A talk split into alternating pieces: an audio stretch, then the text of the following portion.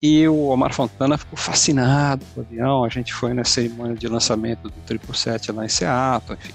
É um, e foi nessa cerimônia de lançamento que eu estava lá, depois de apresentado o avião, aí deu uma brecha assim, eu peguei e subi, assim, sem ser convidado, subi no avião que tá dentro do hangar. E quando entrei no cockpit, estava um, um engenheiro da Boeing com o Nick Lauda. Estranhou que o meu podcast não começou com a minha voz? Calma que o piloto não sumiu. Pelo contrário, estou mais habilitado do que nunca. Apertem os cintos para a segunda temporada com um novo copiloto a cada episódio. E assim como acontece nos flydecks a 10 mil pés de altitude, a tripulação deste podcast vai conversar sobre carreiras, tecnologia, viagens, músicas, ah, e claro, aviões. Afinal de contas, compartilhar informações também é medida de segurança. E aí, já sabe quem está na cabine de comando comigo hoje?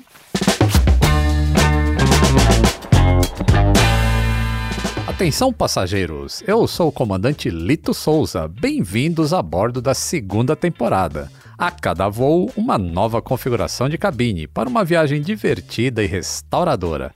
Pois é, minha vocação é consertar coisas. E um bom papo repara muita coisa, não é mesmo?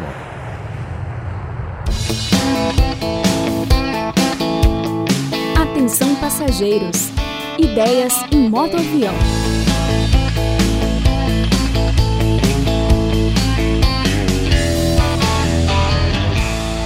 Toda a primeira temporada do Atenção Passageiros, eu disse o nome do convidado desta cabine. Eu terminei todos os episódios assim. Eu sou o comandante Lito Souza, segundo o Panda Betting, o popstar da aviação brasileira. Saudações aeronáuticas, Gianfranco Zione Betting, a enciclopédia Barça da aviação brasileira. Lito, meu querido, você é popstar mesmo, vai fazer o quê? Vem junto com a competência, com o trabalho duro, o trabalho de mestre que você e a Mila fazem vem o reconhecimento, vem a fama. E o popstar é pode parecer brincadeira, mas não. É uma maneira sucinta de render minha homenagem ao tremendo trabalho que você e a Mila fazem pela aviação e pela divulgação da cultura da aviação no Brasil. Ah, obrigado, Panda. E hoje o bate-papo vai ser sensacional porque, além da gente sofrer da mesma doença por aviões, o Panda e eu, a gente divide o mesmo mês de aniversário, uma mesma companhia aérea no currículo e, claro, tricampeão da Libertadores. E o povo fica com mimimi. Mas não tem mundial. Vai ler livro, burro. Vai amansar a burrice. Vai lá ver aqui que é 50 anos. 51 é pinga! 51 é pinga! Não falar nada. Vamos lá. Bom, Panda, com esse nome aí dá para perceber que sua família tem alguma relação com a Itália. Uhum. Então eu quero saber logo de cara, qual é o problema das companhias aéreas italianas? Eu pergunto isso não apenas por conta da Alitalia, mas também com o que já vem acontecendo com a Ita Airways, que fechou o ano com metade do faturamento planejado. Parece uma história se repetindo aí, hein? O problema das companhias aéreas italianas, né, é que elas são geridas por italianos. eu, eu falo isso e tenho culpa no cartório, porque a família inteira da minha mãe é italiana, me chamo Gianfranco, né? Eu tenho família que veio de Luca, Bolonha, uh, Nápoles e da Calábria, só para você ter uma ideia. Então é uma mistura do sul com o norte da Itália, então não me sinto constrangido de dizer que os italianos são bárbaros, espetaculares e, e, e incríveis para fazer muita coisa de arte, a música, em automóveis, só que eles não sabem gerir companhia aérea e isso está é, mais do que provado. Mas na verdade, não é apenas a questão deles não saberem gerir, porque, por exemplo, quando a Etihad assumiu o controle da Itália, né, alguns anos atrás, ela tinha um time de primeira classe, né? incríveis executivos. Só que os sindicatos na Itália praticamente implodem qualquer chance de uma companhia aérea dar certo. Só para você ter uma ideia, era uma regra pétrea, né? Você, os funcionários, os tripulantes da Itália eram pegos em casa por veículos que a empresa tinha a obrigação de mandar. Você conhece alguma outra profissão em que o, o teu patrão vai te buscar na sua casa de automóvel? Não conheço nenhuma. Então você acha que tem uma puta de uma chance de dar certo? Não.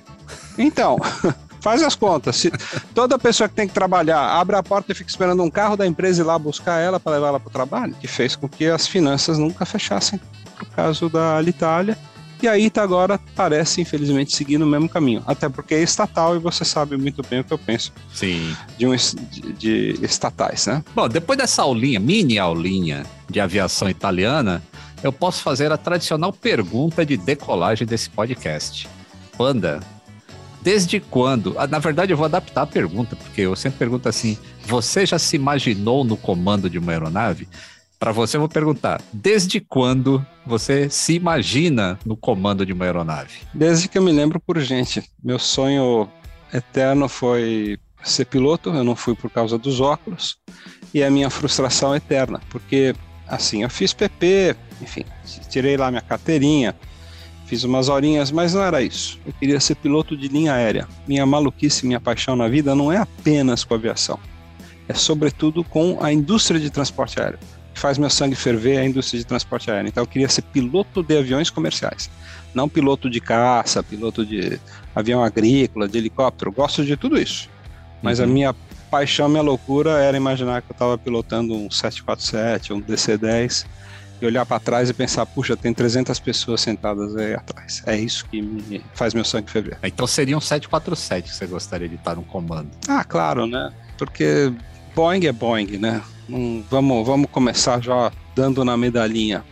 A, mo a moçada que me perdoe, mas avião começa com B. Avião não começa com A, avião começa com B. B de Boeing, ou L de Lockheed, ou M de McDonnell Douglas, ou D de Douglas, ou E de Embraer. Olha aí, as grandes fabricantes. Bom, na sua família todo mundo é jornalista, né? Seu pai, saudoso Joelmir, Betty, o seu irmão, o seu primo. Por que, que o Panda não seguiu essa linha aí? O que, que te fez fugir da redação? Eu sempre gostei de me comunicar. É, sempre gostei dessa área de comunicação, de marketing, tanto que na, ao perceber que não poderia ser piloto, fui ser publicitário. E foi como publicitário que eu tive que desenvolver as ferramentas de comunicação. Primeiro na parte visual, né? Me formei como profissional trabalhando como designer e depois, ao longo do, da carreira eu, eu comecei a escrever e conceituar e gosto muito, sempre gostei muito de escrever. Tenho livros e livros e livros de poesias escritas na adolescência que jamais serão publicadas porque são um bagulho ah. absoluto. Mas... Vou fazer a hashtag Publica Panda agora, hein? Mas eu sempre gostei muito de, de me comunicar, seja verbalmente ou seja pela escrita. E lamento muito que essa geração, a geração dos meus filhos, eh, tenha perdido o interesse pela leitura e tenha, portanto, se tornado incapaz, na sua grande maioria, de escrever uh, de forma correta tal. Não, não, sabem o que é isso, não estão preocupados e nunca vão, vão descobrir os prazeres e as dores de, de escrever um texto conciso, inteligente, concatenado, com uma linha de raciocínio. Uhum. É uma arte também. É uma arte. Ficou no passado, paciência. né? A gente fica no passado mesmo. Eu, eu em breve vou entrar no passado também. A finitude da vida é uma realização é, cada vez mais clara quando a gente vai chegando perto dos 60 anos, que é meu caso. Uhum. Mas eu sempre gostei de comunicação até pela influência do pai e, sobretudo, do meu avô, que você não sabia, mas era uh, jornalista também, era um cara de comunicação. Também. Sim. Meu avô foi o cara que me criou culturalmente. Meu pai trabalhava o tempo todo praticamente não convivi com meu pai na minha infância. Quem a pessoa que me educou, que me despertou os interesses foi meu avô. E ele era um, um polímata, um cara que tinha um conhecimento incrível sobre diversos assuntos, falava nove idiomas. Era um tremendo de um filatelista e ele começou uma coleção de selos de aviação para mim. Nossa, olha que e que eu tenho até hoje, né? E que muito ajudou a despertar minha paixão e a minha curiosidade. Eu chegava para ele e falava: "Vovô, o que, que é, ou onde fica um Al-Quain? ele falava, ah, é um Emirado Árabe. E aí ele abriu um mapão que ele tinha no escritório dele e falava, tá vendo aqui? Isso aqui são os Emirados Árabes. E um dos Emirados não dá nem para ver no mapa, chama um Al-Quain. Eu falei, caramba, então com sete anos de idade eu sabia que existiam Emirados Árabes e que uh, um deles se chama um Al-Quain, que está lá até hoje embora pouca gente fale dele, né? Fala de, a gente fala de Abu Dhabi, fala do Qatar, fala do. É... Né? Mas não uhum. fala de um maluco. E aí, essa coisa toda foi despertando na minha cabeça torpe e doentia esse interesse por geografia, pelo mundo, pelas bandeiras, e isso foi cruzando com a aviação. Ah, quer dizer que então a Alemanha é preto, vermelho e amarelo? A companhia aérea da Alemanha tem que ser preta, vermelha e amarela. Não é? Por que será que não é? Não falta isso hoje para as pessoas questionarem esse tipo de elas simplesmente aceitam. a informação e não, não questiona. É, eu preciso parar de ser rabugento, né? Porque assim, não tem mais isso, mas tem uma série de outras coisas. O grande drama que eu acho é que as pessoas passam tempo demais no celular. Elas se uh, advogam o direito de falar: eu não tenho tempo de estudar uma, uma outra língua, aprender a tocar um instrumento, ler um bom livro. Não, o cara fica quatro, quatro horas por dia no TikTok e aí realmente não sobra tempo para você fazer mais nada. Né? Uhum. Então tem que tomar cuidado com essa maquininha, porque ele tem um lado que é muito bacana, que ele põe a, vida, o mundo na ponta dos teus dedos, né? Você pode fazer exatamente tudo aquilo que você quiser. De trair sua esposa a, a adquirir suas próximas férias, tá tudo na ponta dos dedos. Uhum. Né? Você pode fazer as melhores coisas e as piores coisas na ponta dos dedos. Mas você não pode ficar muito tempo nisso. Você tinha que despertar para a vida, ir para um bar, conversar, desenvolver as técnicas da sedução vocal, verbal e presencial, né? muito fácil paquerar hoje. Você manda, no meu caso não dá, né? Porque mandar um nude a pessoa vai rir. Né? Mas enfim, você manda, recebe um nude, né? E tá lá, na cara do gol. É. E na nossa época não, tinha que ir pro bar, tinha que ir pro restaurante, tinha que ir pro cinema, pegar na mão, conversar, era outro papo. Era outra vida, era outro mundo. Tinha que conquistar culturalmente também. Conquistar, né? tinha que ter papo, né? Eu, é. eu, saía, a gente sempre saía em três amigos. Né? Eu, o Lu e o Boni, né? E por quê? Porque o Nando era bonito pra, é bonito pra burro. Puta cara lindo. Tá? A mulherada olhava pro Nando. O Boni não tem a menor vergonha. Ele chegava junto das minas. E aí, gata, não sei o quê, pepe.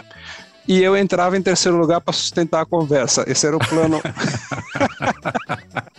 maligno. Outros tempos. Mas é, é, possível a gente achar que você escolheu a carreira errada, mesmo não tendo partido é, para o jornalismo uh, raiz. E eu posso provar isso com números, né? O Panda já fez 2.500 voos em 203 linhas aéreas, com 140 tipos de aeronaves para 116 países, sem falar no acervo de mais de 770 mil fotos e 18 livros publicados sobre aviação. O número de voos equivale a mais de 150 voltas. Olha, já foi à Lua e voltou diversas vezes, então. A ida e volta à Lua acho que deu nove vezes assim, a, a, distância viajada. Preciso uhum. ver. Isso tá tudo lá naquele My Flight Radar 24, né? Sim. Pode ir lá ver tudo que eu vi, My Flight Radar é, 24, a diagonal GBET, tá tudo lá, você pode ver o meu logbook, tá lá aberto. Mas eu tenho que concordar, eu sou um cara muito realizado, porque trabalhar com aviação uh, continua sendo um enorme prazer, né? Eu acordo excitado todos os dias falando, oba, mais um dia de trabalho, né? E eu consegui, por duras penas, conciliar essa parte da vontade de me comunicar com o meu canal, né? No YouTube, mas sobretudo com o trabalho que eu fiz de escrever os livros, são 17, tem o 18º aí a caminho, e colaborar para uh, revistas de aviação no Brasil e no mundo. Eu cheguei a, a escrever para mais de 12 revistas, sendo três no Brasil e nove fora do Brasil. Tem matéria minha publicada, fiz capa de revista nos Estados Unidos, como fotógrafo ou como autor de matérias. Então, eu estou super bem, estou super realizado. Uh, nesse finalzinho de ano, quando a gente naturalmente faz aqueles aqueles apanhados, né? Faz a, a resenha, fala, puxa, o que, que rolou, o que, que não rolou. Eu fiquei cofiando os fios da minha rala barba e falei, ah, quer saber? Tá tudo ótimo, cara.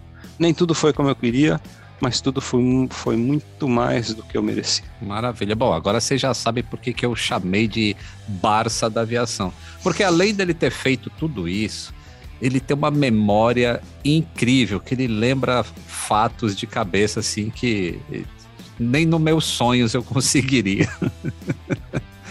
Bom, com esse currículo aí você já voou muito mais do que piloto de linha aérea, que era o seu sonho em realidade, muito mais que dezenas de pilotos. Voltando para sua infância, qual a sua memória mais antiga? Eu, eu sei a resposta, mas eu quero que as pessoas saibam aí.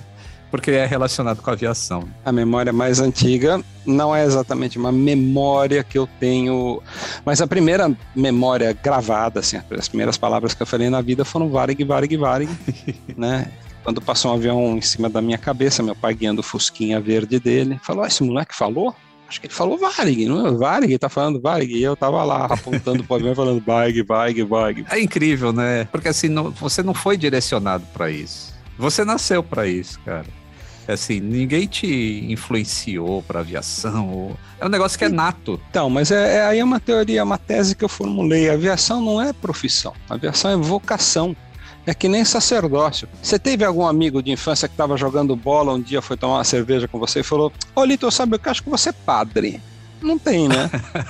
Não. O sacerdócio é uma coisa que é um chamamento, é uma coisa que vem antes de você ter noção. Antes de você eh, se dar conta, a aviação já te apanhou. E eu tenho a certeza absoluta do que eu estou falando. Assim, a aviação é uma vocação, que depois alguns conseguem transformar em profissão, em maneira de sustentar a si próprio e a sua família. No meu caso, é uma vocação tremenda, é um chamamento. Eu penso em avião 24 horas, em avião e aviação 24 horas por dia. Eu não estou brincando. O meu hobby é cozinhar. Sabe por quê? Porque quando eu estou cozinhando, é o único momento na minha existência que eu não estou pensando em aviação. Por alguma razão, o foco vai para a cozinha e eu paro de pensar em Fokker, em Bandeirante, na Rio Sul, na Lufthansa. Aí eu estou pensando em cebola, tomate, alho, tempo de cozimento e fritura e, e, me relaxa mentalmente. Não, e eu tô pensando aqui que até fazendo lá, cozinhando, deve estar tá pensando assim: ah, esse menu aqui é o da primeira classe, esse aqui é da executiva, da econômica. Já rolou, mas não é o comum, não. Eu, eu, eu, eu entro num, num transe, assim, porque eu sou muito exigente comigo mesmo, né? Que eu faço, eu gosto de fazer bem feitinho. Então, vou fritar um bife para a família aqui no almoço, ou não, não converso comigo. Assim, o retrato de uma pessoa frustrada sou eu quando erro uma receita. Imagina o humor, né, que fica. É, você lembra qual que é o primeiro avião que te deixou fascinado? Olha, é, eu acho que foi o Electra mesmo. É, eu, o Electra tem, uma, tem duas coisas que são muito fortes para mim. O desenho da cauda dele, que é uma coisa que eu achava absolutamente encantador e acho até hoje, assim. A cauda do Electra para mim é uma coisa incrível, né? E você sabe a história por trás dela, né? Não. Os caras estavam projetando o Electra, né, lá no Lockheed, e a cauda dele era muito parecida com o da Douglas, do avião da Douglas, DC-4. E aí, é, passou por trás do cara, o dono da, tipo, o gerente de projetos, de tudo, assim, o, o subdono da Lockheed, hum. e falou, ih, não gosto dessa cauda aí que tá parecida com da Douglas, hein? Pega uma régua de curva para mim aí. Aí o, o, cara trouxe uma régua, ele desenhou a cauda curva do Electra e falou projetista, tem que ser assim. Uau! E aí o projetista escreveu no desenho, falou, não modificar, foi feita por fulano de tal, que era o, que eu não lembro o nome dele agora, mas era o, o, o dono do projeto do da seção de projetos da Lockheed. Uau! Nossa, não, não sabia disso não. E olha que eu escrevi um livro sobre Electra e estou aprendendo isso agora, mas também, né, aviação com lito é sempre cultura, né? Ah, mas é o mundo, né? Então acho que essa foi uma das, uh, foi a primeira aeronave que, que chamou minha atenção. Até porque, né, garoto paulistano, o aeroporto que a gente frequentava mais comumente era Congonhas, né? Uhum. Que é onde estavam os Electras lá na cara do gol. Eles, na época, paravam muito próximos, assim, né?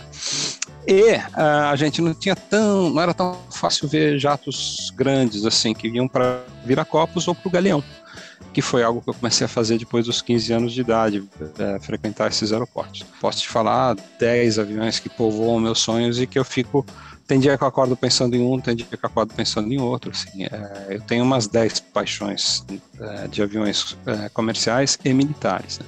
Mas o Electra, sem dúvida, é a maior de todas. Que também é o meu xodó. Uhum. E eu não pude deixar de reparar que você está usando aí o, um, um, casaco do triplo set da Alitalia ainda, olha só. eu não tinha visto a Alitalia, eu só tinha visto o triple seven B777 cru ali. Né? É, esse casaco tem história. Eu fiz um voo na Alitalia em 2013 e fui falar, vou para a revista Flap, né, do, do saudoso Carlos Spagatti. E aí eu estava fazendo aqueles flight checks, aquelas matérias que eu fazia de análise de voo, né? Uhum. E eu, a tripulação sabia que eu estava lá e que eu iria fazer isso e tal. E no meio do voo, o comandante me chamou para a cabine naquela época. Enfim, naquela época não, na Itália.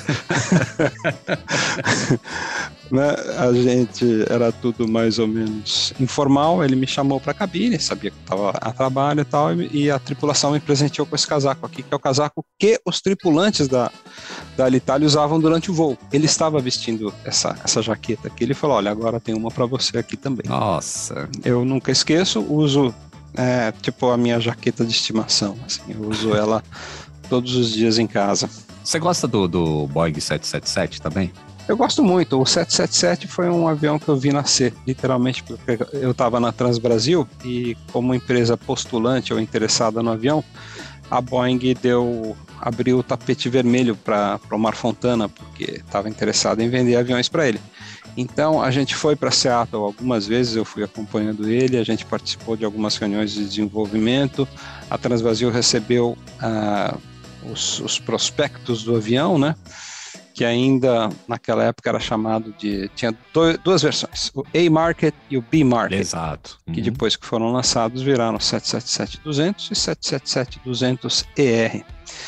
E o Omar Fontana ficou fascinado com o avião. A gente foi na cerimônia de lançamento do 777 lá em Seattle, enfim. É um, e foi nessa cerimônia de lançamento que eu estava lá, depois de apresentado o avião, aí deu uma brecha assim, eu peguei e subi, assim, sem ser convidado, subi no avião que estava dentro do hangar. E quando eu entrei no cockpit, estava um, um, engenheiro da Boeing com o Nick Lauda. Olha! E, e aí eu parei, né, brequei com as quatro patas, assim, fiquei lá paradinho, assim, na entrada do cockpit, olhando o cara dar o briefing, né, falar dos, dos sistemas do 777 pro Nick Lauda. Até porque o Lauda já era operador de Boeing, né, e o 767 e o 777 tem muita comunalidade, né, tem muita coisa uhum. em comum tal. E aí, quando eles terminaram o briefing, levantaram-se, né, eu respeitosamente fiquei na porta, aí o Lauda veio, se apresentou, Hi, how are you? Tal, não sei o que, eu falei, né? Mr. Lauda, é um prazer te conhecer, é uma honra, papapá. E aí puxei, um papinho que terminou da seguinte maneira: ele falou, e aí, tá com fome? Vamos jantar? falei, ah, vamos. Nossa. Descemos e jantamos. Eu e Nick Lauda falando de aviões. Não de Fórmula 1, mas de aviões. Porque a paixão do Nick Lauda era, a meu ver, mais forte por, por aviação do que até pelo automobilismo. Nossa. Mas foi um jantar inesquecível. Imagina jantar com o Nick Lauda. Né? Cavalheiro, uma pessoa maravilhosa. Que sensacional. Não, não conhecia essa daí, não, Panda. Bom, e pra quem não conhece o Omar Fontana, que o, que o Panda falou, parece que quem entrevistou você pela primeira vez foi o Omar Fontana, né, para vaga de emprego. foi a minha primeira entrevista, sim. É, na verdade, foi uma chamada oral. Quando eu conheci o Omar Fontana, o fundador, presidente e grande líder da Trans Brasil, eu fui apresentado a ele pelo meu pai, a gente frequentava o mesmo clube, eu tinha nove anos, aí meu pai me chamou e eu fui chegando perto, eu já vi aquele homem zarrão, assim, né, quase dois metros de altura tal, falei, nossa, o presidente da Trans Brasil, né, aí cheguei perto, meu pai falou, filho, você sabe quem que é esse senhor aqui? Eu falei, sim, é o presidente da Trans Brasil. aí ele já gostou, assim, né, falou, oh, rapaz, seu papá falou que o senhor gosta de aviões? sim, gosta. Então me diga aqui, qual o nome dos três bombardeiros ingleses pesados da Segunda Guerra? Ah, o Lancaster, o Stirling e o Halifax. Hum. Onde ficavam as asas relativas à fuselagem? Bom, o Lancaster tinha asa alta, o Halifax e o Stirling tinham asa média. Hum. Qual a frota da Transbrasil? Seis Bacon 11, seis Dart Hell. Quais as matrículas? Bom, os Dart Hell são Sierra Delta Golf, Hotel, Índia, é, Lima, Mike November, os Bacon Eleven são Sierra Delta Quebec, Romeo, Sierra, Tango, Uniforme e Vida. O que, que o senhor vai fazer depois do, do almoço? Ah, não sei. Então, com a anuência do seu papá, eu vou levá-lo para o hangar. Maravilhoso. Posso, pai? Posso, posso? Sim, vai lá, toma um banho e volta aqui correndo.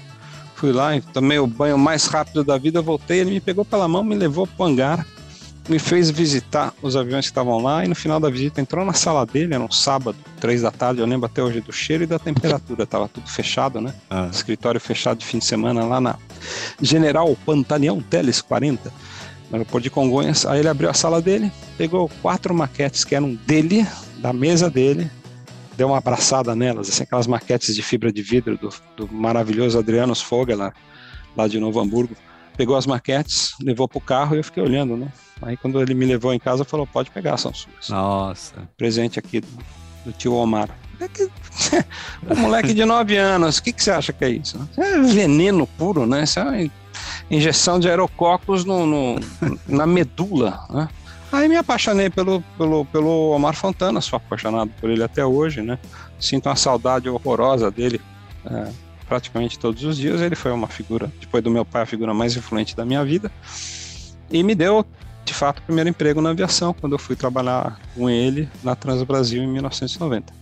Então ele é uma figura gigantesca para mim e não tenho a menor sombra de dúvida de dizer que ele também é uma figura gigantesca para a aviação brasileira. Sim. Porque o que ele fez, o que a Trans Brasil fez e a própria tenacidade, capacidade dele de sobreviver diante de concorrentes muito mais poderosos, politicamente muito mais influentes e comercialmente muito mais sacanas Uhum. é nada menos que notável. E a gente tem isso também no nosso currículo em comum, né? Temos. Fomos colegas de Transbrasil. De Transbrasil. E foi assim, uh, eu tive a sorte de trabalhar com ele ainda vivo. E era o ambiente que aquela empresa tinha era um negócio de outro mundo, assim. A amizade entre os funcionários em geral, de todos, todos os setores. É difícil de ver isso hoje em dia. É cultura, né? A cultura emana das lideranças, a cultura vem de cima para baixo. E ele era um cidadão, um ser humano iluminado de primeira classe. E foi uma cultura corporativa maravilhosa. Todo mundo que trabalhou sabe e diz que a Transbrasil foi uma grande família e ele era o nosso pai. Dona Denilda, nossa mãe, esposa dele, e Omar Fontana, nosso pai. E quando ele se foi, quando ele partiu em dezembro do ano 2000, Todo mundo no dia seguinte entrou no escritório e falou: Bom, agora a ampulheta está virada, a areia vai escorrer e essa empresa um dia né, vai, vai passar para a história, porque ele era o pau da barraca. Uhum. Tiraram o pau da barraca. E, e, você foi diretor de criação lá na Transbrasil, né? Fala pra gente um pouquinho, o que, que faz um diretor de criação? Meu primeiro cargo lá foi ser vice-presidente da agência de publicidade do grupo, a Intermarket porque eu era publicitário, né? Então o Omar me chamou para cuidar da publicidade da Transbrasil. Mas era um papel meio esquisito, porque era eu que criava e eu e ele que aprovávamos. Então é, era, era, um, era uma coisa meio, meio diferente, assim. Mas funcionou. A, a, no primeiro ano, a Intermarket já ficou entre as cinco agências de publicidade mais premiadas do Brasil, assim, né, com uma conta só. Né? A gente ganhou muitos prêmios nesse primeiro ano de trabalho, deu resultado, as vendas aumentaram. E, foi entrando pra, lá na Intermarket que eu descobri que a Transbrasil não tinha diretor de marketing, tinha, tinha diretor de vendas e não tinha departamento de marketing. A visão naquela época da Transbrasil era muito antiga, não existia um departamento de marketing barra comunicação, uhum. era vendas, né? E, e aí eu achei aquilo muito esquisito tal. E fiquei dois anos nessa função, saí porque enfim, a Transbrasil era um belíssimo ambiente, só que lá na diretoria e vice-presidência aquilo era um ninho de cobras, né? Como costuma ser, né? Uhum. No, perto, perto do... A, a, corte é um lugar em que a maledicência, o veneno, né? As intrigas, as diatribes acontecem de forma constante, né? É normal em qualquer empresa, no mundo corporativo, lá em cima, as facadas são desferidas pelas costas e com um sorriso no rosto, né? Então é, não era diferente na Transbrasil. Uma boa analogia essa, viu? Porque. É, não. É todo mundo dando tapinha nas costas, você vira, e quando você vira, o cara crava a lâmina sorrindo, né? Falando, ué, o que, que é esse fio de sangue saindo do canto da sua boca, panda? Fala, é a faca que você está enfiando, cavaleiro. Mas enfim, normal. Esse é o mundo corporativo desde que a gente se conhece por gente. Eu, panda, né? Panda é um animal que não convive muito bem com tigres, leões e leopardos, né? Então eu aguentei um tempinho e saí, voltei para propaganda. Aí ele não, ele também aguentou um tempinho e me chamou de novo, falou: "Ó, oh, volta para cá, cara. Tem que voltar." E fez uma, como o Dom Corleone diria, fez uma proposta que eu não poderia recusar, assim, uma proposta irrecusável e eu voltei em março de 95, mas aí voltei como diretor de marketing. Porque eu falei, a condição que eu exijo para votar é que seja criado o departamento de marketing, diferente e separado de vendas, autônomo, e não deve explicações a vendas, porque eu acredito que marketing é uma coisa e vendas é, a devida importância que tem, é uma parte importante que, de, que está em qualquer empresa saudável debaixo do guarda-chuva de marketing. Né? Vender é fundamental. Vender é oxigênio. Você não fica mais do que um minuto sem vendas. Uhum. E marketing é alimento. Né? Você pode ficar dois meses sem comer, mas não pode ficar um minuto sem vender. Né? E eu cuidava dessa parte mais institucional, comecei a, a, cuidar, ainda que timidamente, um pouquinho de comunicação. Tinha o Jorge Honório, que também faleceu recentemente, que era um colega que cuidava da área de imprensa. E foi lá que eu fui aprendendo um pouquinho mais do que é marketing de aviação. Fiz um curso na IATA, que foi espetacular, né, pago pela Transbrasil, financiado pela Brasil, curso de marketing de aviação que me ajudou muito profissionalmente. Enfim, eu fiquei aí mais dois anos como diretor de marketing e no final dessa história o comandante Omar me convidou, me convocou, né? Na verdade, me sondou inicialmente para eu assumir a vice-presidência da empresa, que no caso da Transbrasil tinha um vice-presidente só, né? É, o vice-presidente na Transbrasil era o second in command, era realmente o uhum. cara que era o número dois. E na época o vice-presidente era o Gabriel Ataíde, coronel Gabriel, que estava cansado, já tinha alguma idade, ele morava no Rio e vinha todos os dias para São Paulo de ponte aérea para trabalhar em Congonhas. Ele falou: Ah, não aguento mais, quero me aposentar. E o comandante Mar Fontana me chamou para um almoço no fogo de chão e falou: Queria sondá-lo para saber se o senhor aceitaria, eventualmente consideraria o convite para ser nosso próximo vice-presidente. E eu falei: Olha, comandante, eu aceitaria. Eu sei que é um desafio tremendo, eu sei que eu tenho muito para aprender, mas eu aceito com uma condição: que eu trabalhe realmente próximo ao senhor e que o senhor me ensine tudo aquilo que eu não sei. E é muita coisa que eu não sei e eu preciso uh, ter o senhor do meu lado. O senhor sabe que vai ter sempre minha lealdade e, e 100% da minha energia a favor da companhia. Ele me olhou e falou: Ah, você não parece surpreso com isso. Falei, surpreso eu não estou, estou muito satisfeito, mas surpreso não, porque eu sempre trabalhei. Do momento que eu voltei para essa empresa em 95, eu sempre sonhei que esse dia chegaria. Né? E aceito de muito bom grado, sei que vou ter muitas dificuldades, inclusive políticas, porque eu sei que eu não sou uma pessoa muito benquista aqui pelo, pelo restante da diretoria, até porque a minha intenção lá era promover uma faxina, porque na Transbrasil tinha muito trambique, uhum. infelizmente. E ele não enxergava isso, não conseguia ver isso e não queria ver isso. Uhum. Do auge da minha juventude, né, 33 anos de idade, eu, de forma até quase imatura, eu imaginei que eu poderia promover essa faxina. E aí ele falou: muito bem, é, isso foi em novembro de, novembro de 96. Aí ele falou: muito bem, sua vice-presidência tem que ser chancelada na, na reunião de acionistas que acontece em abril no hangar de Brasília. Até lá, guarde o segredo deste convite. Aí, perfeitamente. Duas horas depois, a empresa inteira já sabia. tinha mais duas pessoas na mesa, e essas duas pessoas, uma delas era jogava no time da oposição e uma delas já tratou de fazer com que todo mundo soubesse que eu tinha sido escolhido para ser o próximo vice-presidente, e aí a casa caiu. Uhum. Eu não vou entrar muito em detalhes, mas eu aguentei três meses de, de ameaças, assim. E aí eu falei, ah, não, não dá, desse jeito não dá, né? Máfia, não, não quero ser encontrado boiando no rio Tamanduá TI. É. E aí no comecinho de 97, muito a contragosto, pedi as contas e saí da Transbrasil. Mas, como dá para ver, ela nunca saiu, nem nunca sairá de mim porque é a empresa que eu mais amo e tem a ver com a minha formação profissional, com a minha história, com o meu amor pelo Omar Fontana e pela família dele também, né? hum. pelas pessoas com quem eu convivi. E não para por aí. É muito importante a gente conhecer as diversas funções da aviação, justamente para entender que é um setor muito complexo e que exige um grandioso trabalho de equipe. Tanto que você já foi o primeiro funcionário de uma companhia aérea, companhia aérea brasileira. Né? Como que é ter sido o funcionário número um da Azul e acompanhar essa empresa surgindo do zero? Acompanhar uma empresa nascendo. Ah, cara, foi uma experiência absolutamente encantadora, intensa, maravilhosa, onírica. Parecia que eu estava sonhando. Primeiro porque eu tive o privilégio quando achava que não voltaria para a aviação, assim como executivo, tive o privilégio de ser convidado para voltar por uma das pessoas que eu mais admirava e admiro no setor, que é o David Neeleman, né? Então, assim, se falasse, assim, se você me perguntar, Panda, com quem você sonharia em trabalhar na aviação? Te diria dois nomes. Um, um eu já trabalhei, uh -huh. que é o David Neeleman, né? O segundo é o Sir Richard Branson, uh -huh. né, que é o dono da Virgin, Virgin Atlantic. E esse eu não trabalhei, mas conheci.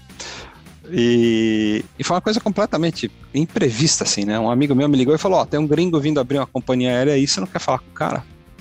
E três dias depois eu tava, tava entrando em casa e já contei essa história várias vezes, mas enfim, no final ele falou: Ó, você tem 45 minutos para vender o peixe e Uh, cinco horas depois ele falou, cara, você tem que trabalhar com a gente, você topa. Eu larguei imediatamente o que eu estava fazendo, eu tinha uma empresa com clientes, enfim. no dia seguinte eu já estava indo para a Embraer. No meu carro, ele sentado do lado, a gente entrou lá na Embraer. Uh, ele me falou, vamos amanhã para Embraer que a gente tem que fechar o interior das aeronaves, eu quero que você dê uns palpites. Falei, tá bom. Aí abriu a porta lá, entramos no, na sede lá em São José dos Campos, o pessoal saudou o David, vim andando atrás assim, né? Falou, Hi David, how are you? Banda, Você e o David juntos? O que, que David, o que, que o Panda está fazendo com você? Panda vai trabalhar na nova companhia. Vocês conhecem Panda? Claro que a gente conhece o Panda. O Panda trabalha pra gente já, e era verdade. Eu escrevia para a revista, eu escrevia matérias para a revista da Embraer e tinha sido fotógrafo oficial da Embraer por um período. Assim. É... Os caras falaram, porra, não acredito, vocês dois juntos, que legal. Tá. Foram muito gentis, assim, muito simpáticos. Costumo falar que o Nileman é o semeador de empresas aéreas pelo mundo. Ele vai plantando as sementes em vários lugares e nasce uma empresa aérea. Né? É, ele é um serial entrepreneur, né? Ele é um empreendedor serial, né? Tem o serial killer e tem o serial entrepreneur. cara que empreende serialmente, né? Criamos juntos mais uma agora aqui, depois a gente fala disso, da Breeze, aqui nos Estados Unidos. Já começou a operar, né? Começou a operar, começou a ganhar dinheiro. Tá, tá tudo certo, tá? Tá uma brisa mesmo. Breeze aqui nos Estados Unidos tem uma conotação boa, né? Assim, como é que foi o voo? It was a breeze, né? Foi, foi ótimo, né? Uh -huh. Uma brisa é algo que foi muito bom. No Brasil é diferente, né? E o cara tá brisando, tá desatento, tá. é diferente. Mas, enfim, e aí, cara, esses meses de formação da, da Azul foram um verdadeiro sonho, né? Até porque, como o time era muito enxuto e a sede da empresa por três meses foi na minha casa, eu tive algumas coisas alguns momentos muito privilegiados, né? Fiquei muito tempo com o David, eu e ele, viajamos juntos, jantar juntos, almoçar juntos, enfim eu virei um amigo do David, né? Uhum. É, essa é a ordem, né? Eu virei amigo do David porque era ele, ele era e continua sendo uma pessoa muito poderosa, muito influente e tal, mas muito humano, muito verdadeiro, pé no chão, sem frescura nenhuma. Então eu lembro que logo no comecinho assim, um dia eu estava trabalhando no escritório lá da minha casa e ele estava sentado no sofá. Ele tinha um BlackBerry na época, estava mandando mensagens assim e tal. Ele olhou para mim e falou: Você se importa se eu. Eu tô cansado, eu cheguei hoje dos Estados Unidos, você se importa se eu tirar um cochilo?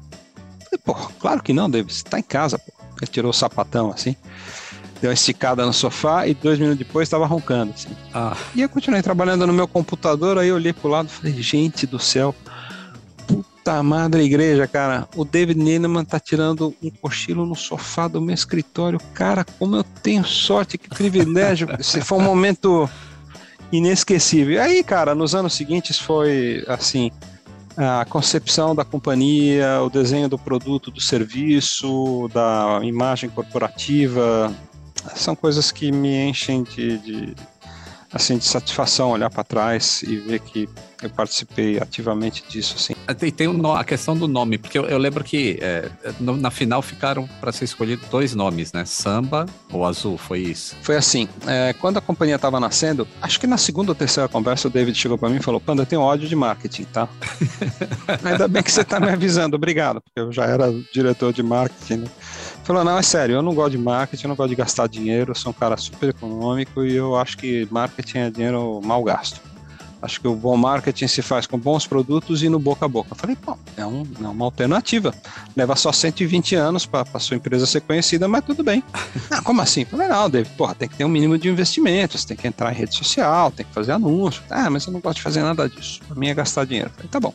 Falou, então tua verba sempre vai ser pequena. Falei, tá bom, entendi. Ok, então vamos fazer uma pizza com pouca farinha, com pouco tomate. E aí, uma das primeiras coisas que eu pensei foi: nossa, a gente tem que é, começar a fazer a empresa aparecer, mas não tem grana para fazer isso. E veio essa ideia. Falei, pô, gente, nós estamos aqui nessa briga para escolher o nome da companhia. Que tal se a gente fizer uma ação e sugerir que as pessoas contribuam, que elas façam sugestões de nome? Aí todo mundo me olhou e falou, pô, legal, cara, pô, puta ideia. E aí a gente lançou um primeiro momento que era uma ação chamada Você Escolhe. A gente convidou o público a sugerir livremente nomes e falou: olha, desses nomes que vierem, a gente vai fazer uma lista de, de nomes possíveis de serem registrados. E num segundo momento, a gente vai pedir que vocês votem qual desses nomes que podem ser registrados virá eventualmente a ser o nome escolhido para a companhia. E o prêmio é aquele que for o primeiro a votar no nome que venha eventualmente a ser escolhido e a gente podia registrar o horário né, em que esse voto foi feito através de IP, né, a gente vai dar o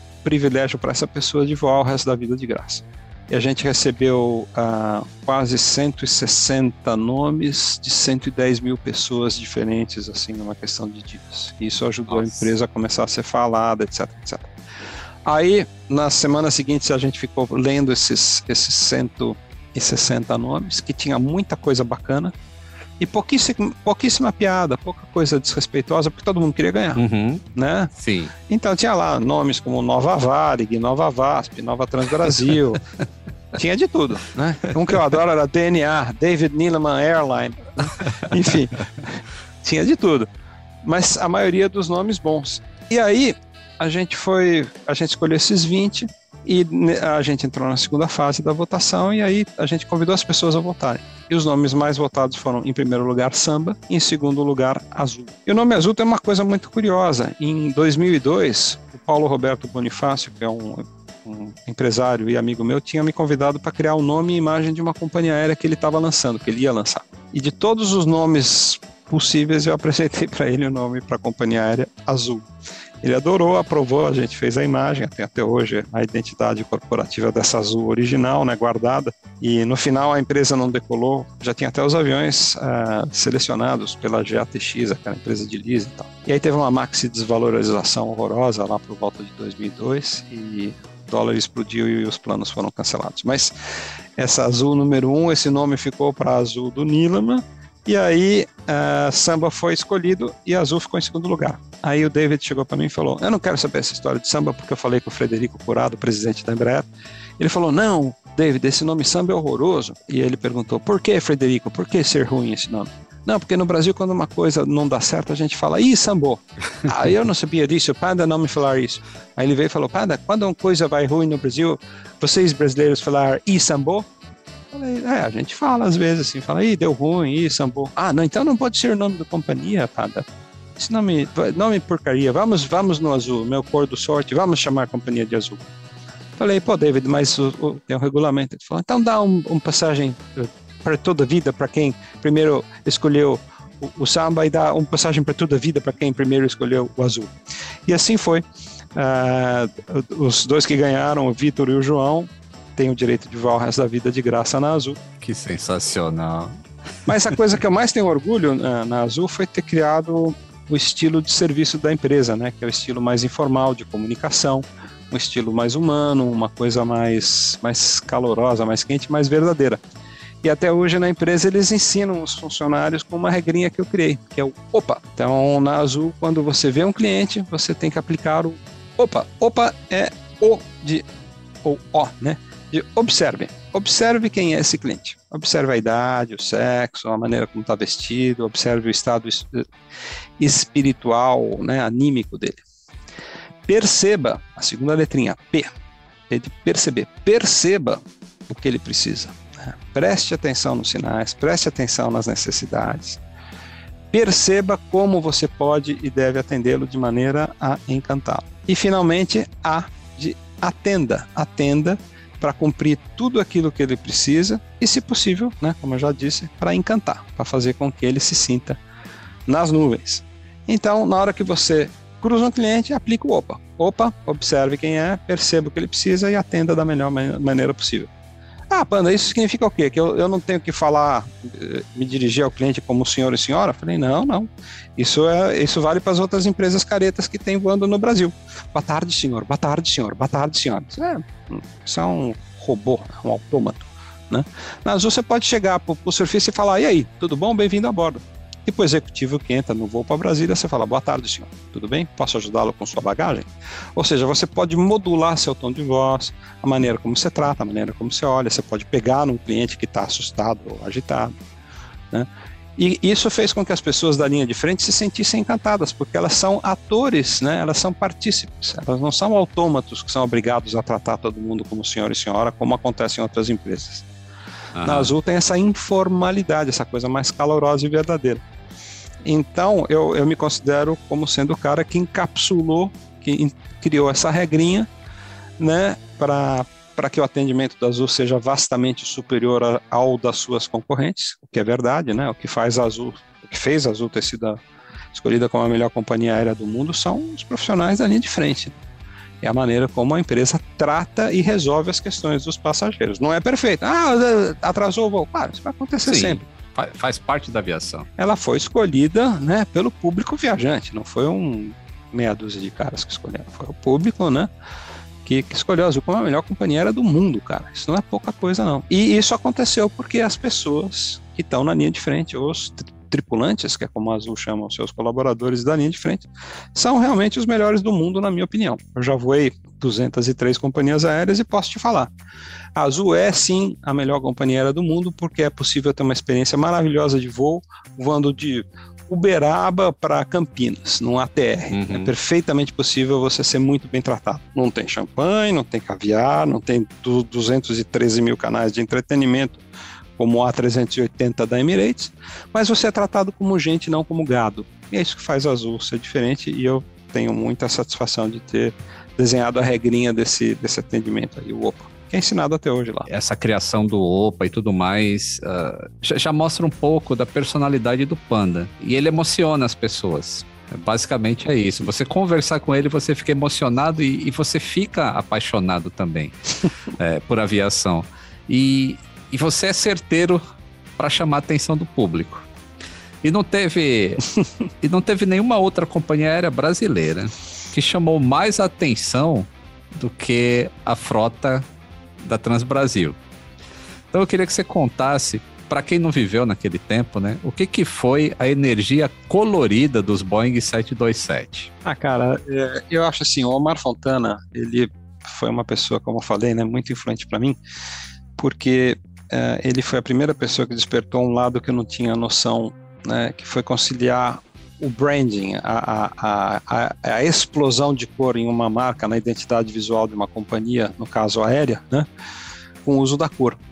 E eu, sabe, eu já conhecia a Braniff, achava aquilo o máximo tal, mas quando de repente eu vi aquele primeiro Bacon Eleven passar em cima da minha cabeça pintado de vermelho e amarelo, e foi o fim dos aviões azuis e brancos no Brasil, né?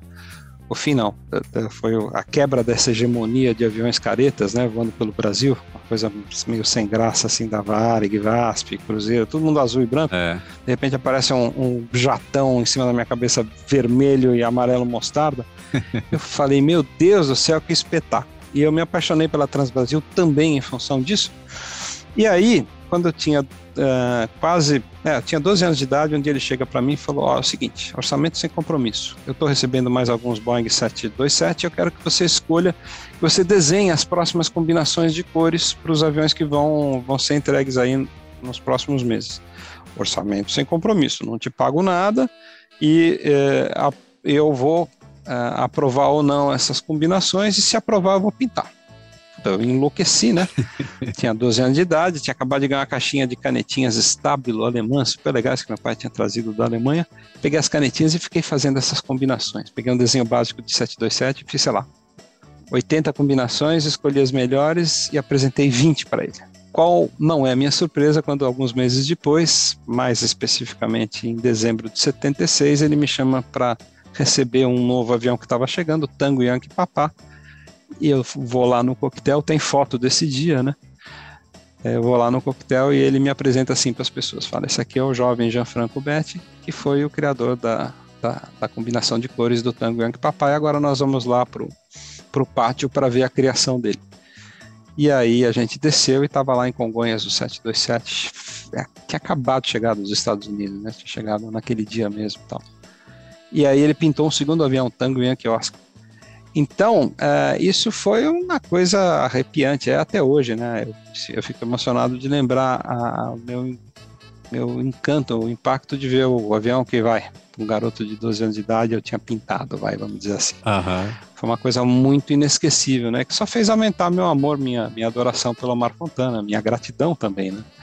E foi meu primeiro trabalho profissional aprovado, né? E quem diria que anos depois eu iria uh, ganhar dinheiro, ou ia, iria me sustentar desenhando a identidade corporativa das companhias aéreas. A última delas, a Breeze, aqui nos Estados Unidos, junto com o David Needman. Sensacional. Quando a gente olha assim para o passado, né, a gente vê que o mercado brasileiro ele foi atendido por diversas companhias aéreas e com alto nível de serviço, né? A gente tem a Varig, VASP, a Cruzeiro, a Paner, a Real, a própria Transbrasil e todas elas acabaram fechando as portas, falindo. Será que existe alguma receita no Brasil para a companhia aérea dar tão errado? Olha, no Brasil existe uma combinação tóxica, né, que leva à extinção não apenas empresas aéreas, mas uma boa parte das empresas de outros setores criadas porque o Brasil tem um sistema tributário bizantino, antiquado, injusto e incompetente. Tem leis trabalhistas uh, completamente antiquadas, né, que uh, extorquem os, os, patrões empregadores, né, com impostos altíssimos que vão parar nos cofres de Brasília e que pouco benefício trazem para os empregados, né. É, no setor particularmente de aviação, essas leis são ainda mais punitivas para quem quer extrair maior produtividade né, da, da, força de trabalho. Uh, elas não funcionam nem para quem é empregado, nem para quem é empregador. Você tem uma economia cheia de crises provocadas por incompetência ou, ou descontrole ou descalabros políticos, né? Basta ver aqueles desastres dos planos econômicos dos anos 80, né? Uhum. Uh, enfim, como diria o Roberto Campos, no Brasil até o passado é uma incógnita. Né? Você, uh, infelizmente, não tem a menor condição de fazer planejamento de longo prazo, porque o cenário político impacta profundamente o cenário econômico e normalmente a gente uh, vem sendo nas últimas décadas infelizmente, muito mal uh, cuidado.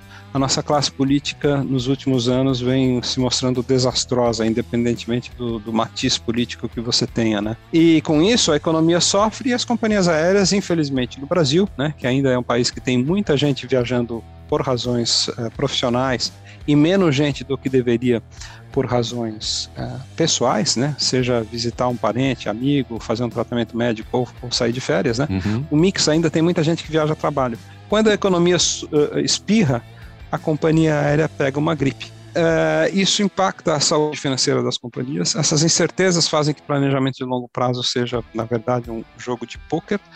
E, finalmente, né, você tem aí uma outra característica né, que, que não deixa de ser complicada, né, que é o fato de que o mundo inteiro está passando aí por, por momentos complicados, assim, né, do ponto de vista de guerra, pandemia, tal. Não é só, não estou falando só da Covid, tá? uhum. tá? É bom lembrar que a gente teve aí 11 de setembro, fatores que impactam o sucesso financeiro das empresas. E tem mais um fator. O Brasil foi um país muito fechado por muito tempo, muitas décadas, né? E, e a aviação brasileira era totalmente regulamentada. Ela se desregulamentou em 91 e basta ver que as companhias que eram fortes até 91 hoje não existem mais. Uhum. As companhias que hoje são fortes são todas pós 91. A TAM, né, que cresceu muito a partir da desregulamentação de 91, infelizmente cresceu demais, de forma não sustentável teve que ser uh, se vendeu, né, para o grupo Lando Chile, dando origem à Latam. Portanto, não é mais uma empresa brasileira uh, por si só, né, ela faz parte de um grupo multinacional. A Gol é uma história de incrível sucesso, né? Que nasceu aí já em 2001 com uma proposta revolucionária na época. Uhum.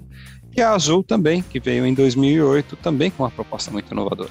Mas as companhias aéreas delegadas, companhias aéreas históricas, né, elas não souberam evoluir, não conseguiram uh, sobreviver a esse ambiente tóxico que é a realidade do Brasil. Quando as pessoas perguntam por que, que Vasco e Varig no Brasil fecharam, a minha resposta é sarcástica. Eu sempre digo, elas fecharam porque estavam abertas. né? é. Porque empresa nenhuma daquela época conseguiria sobreviver a essa pancadaria que é essa combinação de uhum. leis antiquadas, sustos econômicos uh, e dificuldades uh, macroeconômicas que o Brasil gera continuamente. E eu costumo analisar assim, eu acho que se a gente colocasse qualquer empresa aérea brasileira, tanto a Gol quanto a Azul, no mercado americano, ela seria a maior empresa dos Estados Unidos. Porque essas empresas conseguem ser eficientes no Brasil.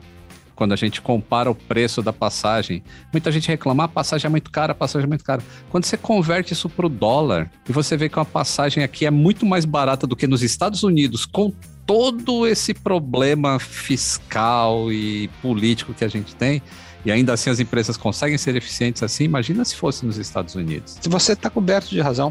As empresas aéreas brasileiras hoje, as que sobrevivem hoje, são incrivelmente competentes. Eu falo isso com conhecimento de causa, estava dentro de uma delas até recentemente. Né? E assim, é, a gente tem um outro fator, né? O Brasil paga o combustível mais caro do mundo. Porque, Sim. de novo, o Estado brasileiro decidiu que combustível vai ser caro. E combustível é quase 30%, 40% do, do custo, uh, do custo direto de, um, de uma companhia. Então, porra, se você tem 30% do teu custo e tem que pagar o preço mais caro, mais alto do mundo, a carga tributária no Brasil chega quase a 40%, 30 e poucos por cento, sei lá, de 30% a 40%. Nos Estados Unidos, essa carga tributária está em torno de 6 a 7%. Na Europa, 12%. Pera lá, né, cara? É. Não dá para competir. Não dá. Né? E ainda assim, como você acabou de falar, as companhias aéreas brasileiras atuais uh, são milagrosas, porque mesmo com todas essas uh, adversidades, elas conseguem, ou conseguiam antes da pandemia, apresentar resultados positivos. É realmente de tirar o chapéu. E aí tem mais um ponto que você falou: por que, que não tem passagem barata no Brasil? Porque não dá, cara, porque o, o que as empresas aéreas pagam de impostos impede o surgimento de uma verdadeira low cost, low fare. As últimas que tentaram quebraram a cara feio. É. Infelizmente. Bom, vocês já perceberam aí que o Pandinha tem muitas habilidades pro Senta que lá vem história. Mas aqui nesse podcast, eu também procuro saber uma outra faceta dos meus copilotos. É se eles têm aptidão para o setor de manutenção. Panda, você tem algum talento para consertar coisas? Eu sou um quadrúpede herbívoro quando o assunto é tecnologia. Se você me derrubar num gramado, você pode voltar três semanas depois que eu continuo lá pastando quando o assunto é tecnologia. Eu não sei ligar um aparelho três em um. Meus filhos morrem de. Fala assim, eu falo assim: como é que faz? Como é que faz stories no, no, no Instagram? Fala, porra, pai, eu te expliquei 602 vezes. Eu falei, eu esqueci 603 vezes. Enfim, eu sou um quadrúpede herbívoro, eu sou um banana para tudo que é tecnologia. Claro, a necessidade é a mãe da invenção, então eu tenho minha caixinha de ferramentas e tudo bem, sei trocar uma tomadinha, sei fazer aquelas coisas que são básicas, né? Em casa e até gosto e, e me aventuro a fazer esse, esse, trabalho de bricolage, que é uma expressão francesa, assim, de ser o, o, o, o, maridão da casa, assim. Mas não, não é uma aptidão. Eu não sou, não sou um cara que uh, se dá bem com tecnologia. E manutenção, meu amigo, assim, acho que o, o auge, assim, a coisa que, que eu mais consigo me orgulhar na vida foi ter trocado uma tomada. Assim, foi o meu grande momento na manutenção. E não morreu eletrocutado. Quase. Opa, temos uma chamada do Boletim do Tempo. Papatango Alfa Eco Mike, pronto para copiar as informações da aviação comercial nas próximas semanas? Pronto para cópia Alfa Eco Mike. A concessão do aeroporto Santos Dumont foi adiada. No começo do ano, o governo e a prefeitura do Rio de Janeiro levaram a concessão para a justiça, criando um imbróglio com o governo federal, que previa leiloar o aeroporto em 1 de setembro deste ano. Será a sétima rodada de concessões de aeroportos, projeto que já arrecadou 9 bilhões de reais em investimentos privados para a modernização de 34 aeroportos brasileiros. Semana passada, a prefeitura do Rio de Janeiro foi aceita no grupo de trabalho para discutir as condições da nova concessão. Ainda fazem parte do grupo cinco pessoas indicadas pelo Ministério da Infraestrutura, representando a União, e cinco indicados pelo governo do Rio de Janeiro e pela ANAC, representando o Estado. A Marinha também foi aceita pelas duas partes a participar das reuniões, já que obras de ampliação e melhorias de segurança do aeroporto podem afetar a Escola Naval, uma das instituições de ensino superior mais antigas do país. A escola naval foi transferida para a ilha de Villegagnon em 1938, ou seja, no mesmo ano que começaram as obras do aeroporto Santos Dumont. Desde então, os alunos têm uma visão privilegiada. De um lado, a Baía de Guanabara e do outro, a pista do aeroporto. Voltando ao caso da concessão, o governo do Rio de Janeiro pressionou o governo federal para a criação do grupo de trabalho, já que prevê que as mudanças no Santos Dumont podem impactar o fluxo de passageiros do Galeão. O estado do Rio de Janeiro ainda pediu a exclusão das reuniões de representantes das concessionárias Gru Airport de Guarulhos, Inframérica do aeroporto de Brasília e Zurich Airport Brasil de Confins, região metropolitana de Belo Horizonte. O pedido considerou que o edital deve priorizar o desenvolvimento do Estado, com um hub logístico equilibrado e eficiente, sem interferência privada nesta etapa. Já a Prefeitura do Rio entrou com uma representação no Tribunal de Contas da União criticando o modelo do edital proposto pela Secretaria de Aviação Civil, pelo Ministério da Infraestrutura e pela própria ANAC. A alegação é que o documento ignora riscos para a saúde pública e impactos ambientais provocados pela expansão do tráfego aéreo. De acordo com os técnicos da Prefeitura, o modelo apresentado deve aumentar aumentar o tráfego de passageiros no Santos Dumont em 50%, provocando desequilíbrio entre os dois aeroportos da cidade. Como resultado, a segunda reunião do grupo, que estava marcada para o dia 1 de fevereiro, foi cancelada dá para perceber que os interesses é, não estão tão voltados para o usuário final e sim para quem vai perder menos neste modelo. Agora vamos às notícias curtinhas, as ponte aéreas. Na noite de sexta-feira, o voo 4141 da Azul, que decolou de Viracopos em Campinas e pousou no aeroporto de Salvador, provocou agitação no destino e nas redes sociais. O Embraer 195, matrícula Papa Romeo Alpha Uniforme November, ficou parado por cerca de 40 minutos na pista principal de Salvador, deixando-a interditada. Tudo isso aconteceu porque durante o voo o código de sequestro foi acionado no transponder da aeronave. A companhia revelou que o código foi acionado por falha operacional. O avião foi submetido a um protocolo de segurança. Na semana passada, a Força Aérea Brasileira abriu licitação para a compra de dois Airbus A330-200. O interesse pelos cargueiros de longo alcance foi divulgado após a FAB reduzir pela metade sua encomenda dos modelos KC-390 da Embraer. Vale lembrar que os dois modelos de avião não são da mesma categoria categoria. No novo edital, os militares exigem aeronaves fabricadas a partir de 2014, com capacidade operacional até 2054 e previsão de gasto em 438 milhões de reais pelos dois aparelhos. Confesso que eu não entendi a opção de comprar um modelo civil ao invés de utilizar o KC-390, mas como não sabemos quais são as necessidades da Força Aérea, vamos deixar assim mesmo. No último final de semana, 840 alemães foram vacinados em um avião. E isso mesmo. Bom, se aqui no Brasil muitos estádios de futebol se transformaram em ponto de vacinação, a Luftwaffe, ou Força Aérea Alemã, em parceria com um hospital local, abriu as portas de um dos seus Airbus A400M para vacinar moradores de Kassel, a 380 quilômetros de Berlim. O A400M é um cargueiro militar equipado com quatro motores turbohélice com capacidade para transportar 37 toneladas. E é um avião muito bonito. Vamos ver como é que está o clima na cabine de comando?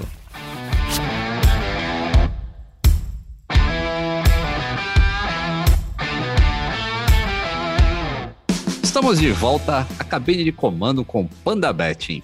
Panda, você tá numa fase mais turbulenta ou tá voando só em céu de brigadeiro? Não, tô numa fase super turbulenta. A pandemia me pegou em cheio, eu perdi boa parte dos meus clientes de consultoria e isso não foi não está sendo fácil para mim. Mas graças a Deus, eu hoje trabalho como diretor de marketing da Amaro Aviation, que é uma empresa que tem um futuro brilhante, com gente muito competente, muito, muito bacana, é, pessoas de primeira classe, tanto como indivíduos como empresários. O Marcos Amaro é um, é um mecena, é um gênio, assim, o cara é um Midas, assim. E tenho também a, a sorte de trabalhar com outras pessoas muito queridas lá dentro. O nosso presidente, o Francisco Lira, é um amigo de velha data, um craque. Então, estou muito feliz com esse projeto da Amaro, que é o que eu estou fazendo assim boa parte do meu tempo. Mas eu, eu trabalho uh, num regime de part-time. Trabalho 50% do, do tempo presencialmente nos escritórios de São Paulo e 50% remotamente. E nesse período que eu trabalho remotamente, eu ainda tenho tempo de trabalhar uh, como consultor para outras empresas. Então, por exemplo, estou fazendo um trabalho uh, consistente aí de alguns anos já para um grupo de empresas alimentares, né? Uhum. Que eu faço marketing de arroz, feijão, bolacha, farinha, tal. Marketing, embalagem, adoro fazer. E, e, trabalhei para outras companhias aéreas, né? Eu fiz um trabalho recentemente para o grupo Amas, né? Fiz a identidade deles, é, desenvolvi toda a parte de branding em nome da Breeze, dessa companhia aérea do David Neeleman aqui nos Estados Unidos. Enfim, e a gente anima festas, casamentos e bar mitzvahs mediante consulta prévia. Assim. A gente está aí para o que, der, que der e vier. É, você já respondeu a minha pergunta: qual é a rotina de um consultor de companhias aéreas? Já está plenamente respondido. E quase, só faltou falar que antes da, da pandemia eu fazia 180 voos por ano. Assim, eu, eu tinha clientes em cinco países e vivia uh, com a minha malinha rodando aí por cinco países todos os meses.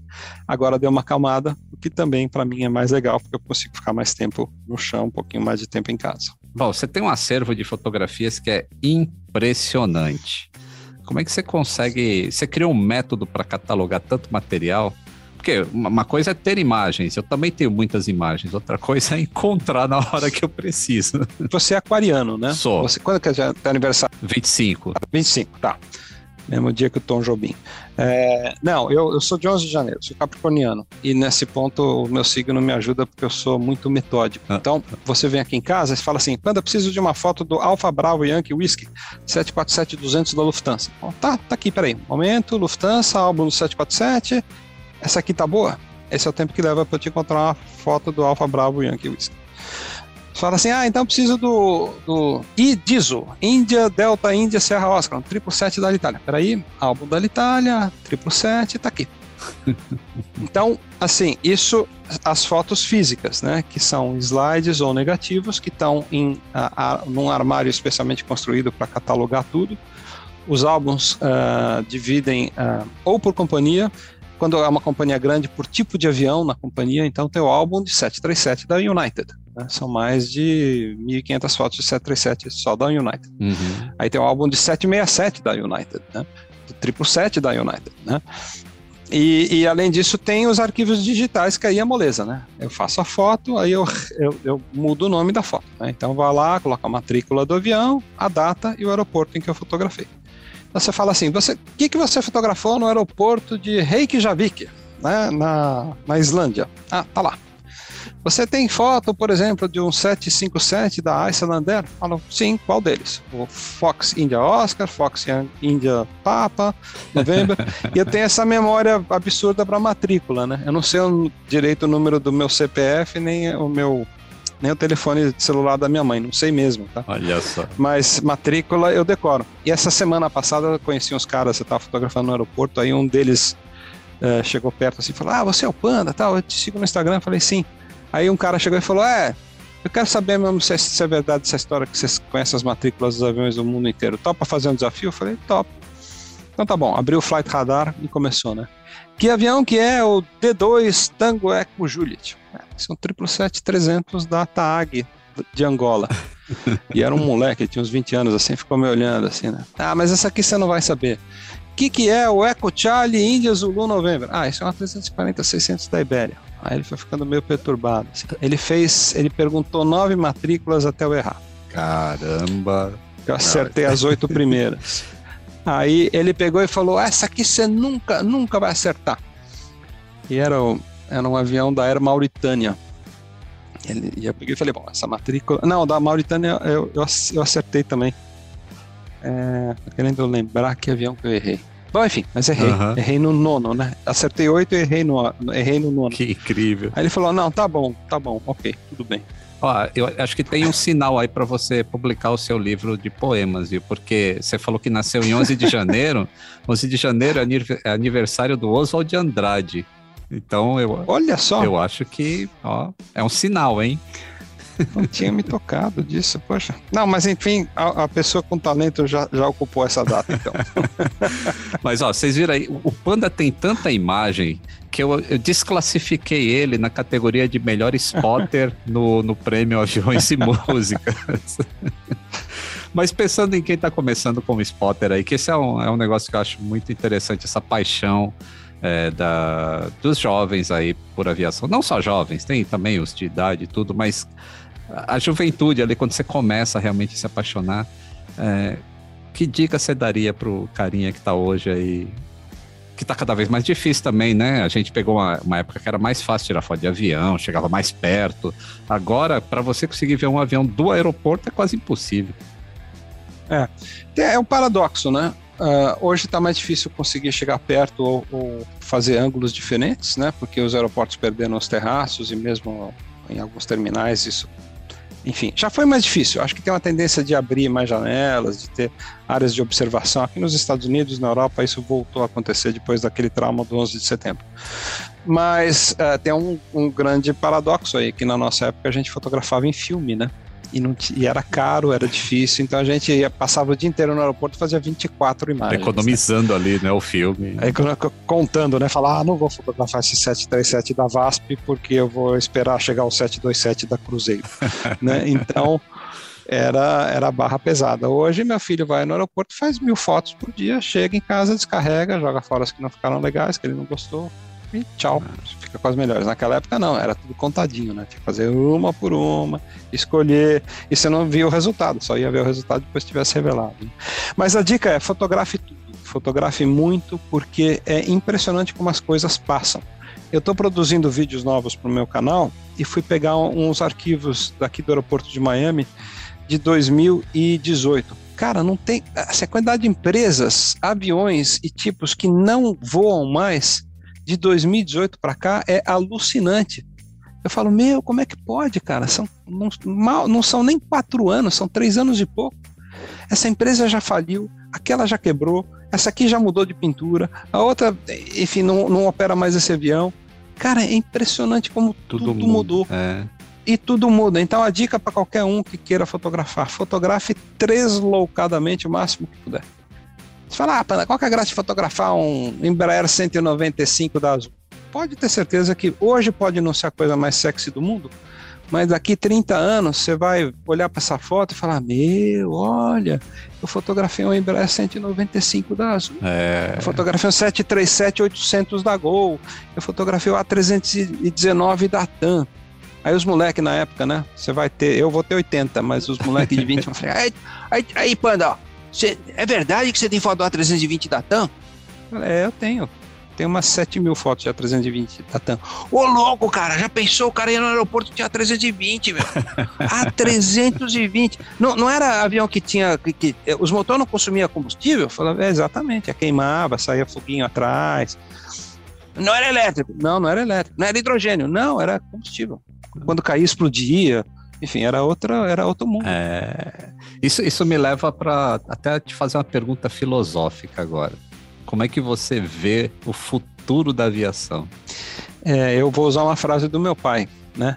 Que pena que eu não sou filho dos meus netos, né? Porque o futuro é um lugar tão interessante, tão promissor na aviação, né?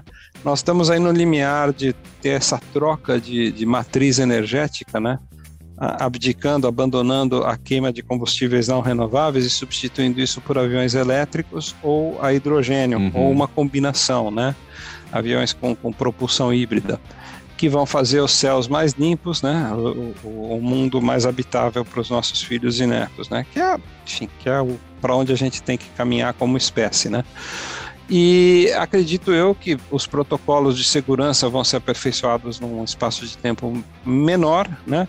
E a gente vai ter viagens menos, menos ríspidas, né? Porque ficou muito chato voar, né? Tem que tirar sapato, abrir laptop, ficar né, em, em fila para carimbar passaporte, isso tudo vai ser coisa do passado. Por exemplo, assim, no Japão, há alguns anos você faz, você faz o controle né, de entrada no, no avião, na aeronave, né? Você simplesmente passa o celular próximo e está entrando do avião, né? Tá hum. tudo lá, né? Teu voo, tua, tua poltrona, enfim, a tecnologia facilita a vida das pessoas. E ela tá vindo aí, isso já começa a ser uma realidade em outros lugares do mundo. Enfim, eu tô com 58, acabei de fazer 58, espero ficar aqui no planeta de forma útil por mais uns 10, 20 anos. E puxa, é, vou perder a festa que vai ser essa essa, essa transição para essa aviação mais verde, mais ecológica. Mas não estou me queixando, porque eu também olho para trás e falo, porra, eu vi Conver, eu vi Catalina, eu vi Constellation, eu vi Caravelle, ó, oh, os quatro com C, né? Uhum. Eu vi o Coronado, cinco com C. Conver, Catalina, Coronado, Constellation né? Eu vi tudo, eu vi Darth Herald, a gente chegava em Congonhas e via esses bichos parados e sentia o cheiro. Lembra? Uhum. Você ficava parado de pé no pátio e sentia cheiro de óleo, de skydrol, de fluido hidráulico, de combustível, de borracha queimada. Você ouvia o barulho da porta abrindo, da porta fechando. A aviação era, era cinco sentidos nessa época. Hoje você está tá atrás de um vidro a 3 mil metros de distância. Paciência. Mas era, era um espetáculo para os sentidos e até o aeroporto. Maravilha. E para encerrar, Pandinha, qual que é a melhor música para dar a volta ao mundo? Come Fly With Me, ah. cantada em duas versões.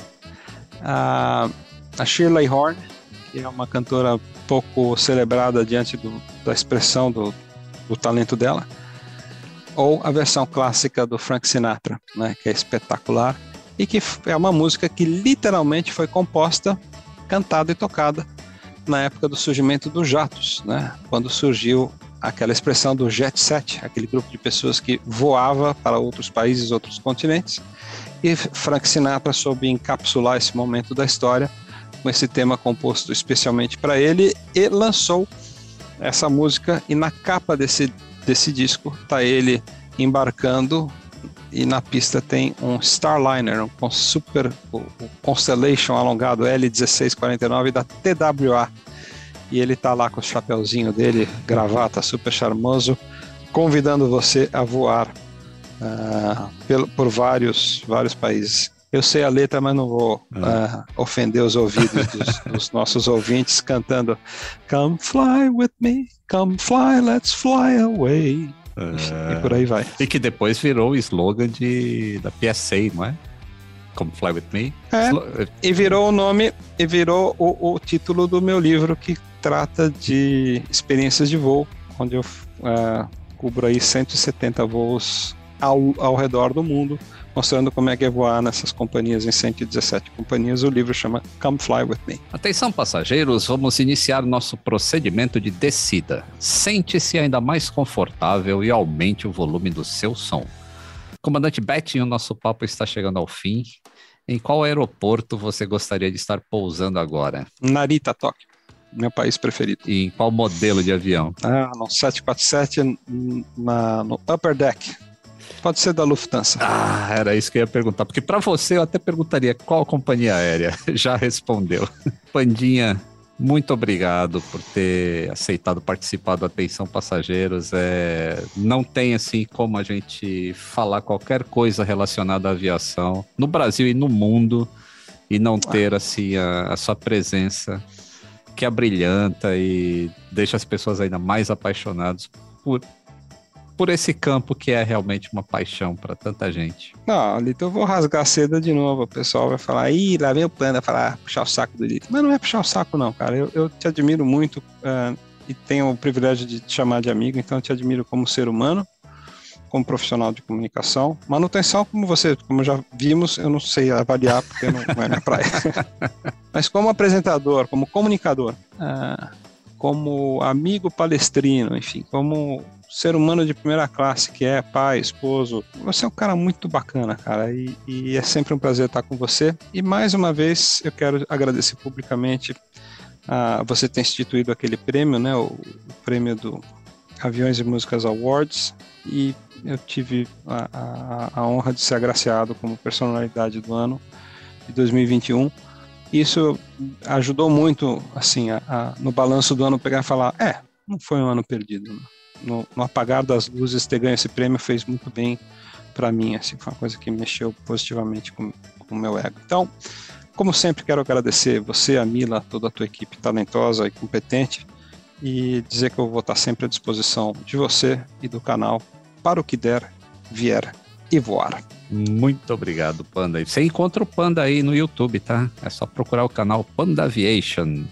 E também no Instagram, que ele todo dia posta centenas de fotos. Não centenas por dia, mas ele poderia, durante 30 anos, postar centenas de fotos por dia. Tô chegando em 800 mil. 800 mil fotos, é isso que você ouviu. Atenção, passageiros, chegamos ao nosso destino. Toda quinta-feira, um novo voo te aguardando no Globoplay e em todas as plataformas de áudio digital. Antes de desembarcar, não se esqueça de seguir o podcast no Spotify ou na Amazon Music, assinar na Apple Podcasts, se inscrever no Google Podcasts e Castbox ou favoritar na Deezer. Assim você não perde o check-in para o próximo Atenção Passageiros. Para mais histórias de aviação, me encontre no YouTube, Instagram, Twitter ou TikTok, sempre como Aviões e Músicas. Atenção Passageiros é uma experiência de áudio criada por Aviões e Músicas em parceria com a Globoplay e coprodução com a Movie ID Filmes. Eu, Lito Souza, apresento cada um desses voos, com a coordenação de Mila Seidel e assistência de produção de Ana Beatriz Reis. Ivo Duran é o produtor executivo. Camila Lourenço faz o roteiro e produção, e Pedro Augusto faz a captação e edição de áudio. Até a próxima cabine! Tem sugestão de convidado? Deixe um comentário no meu Instagram, arroba aviões e músicas.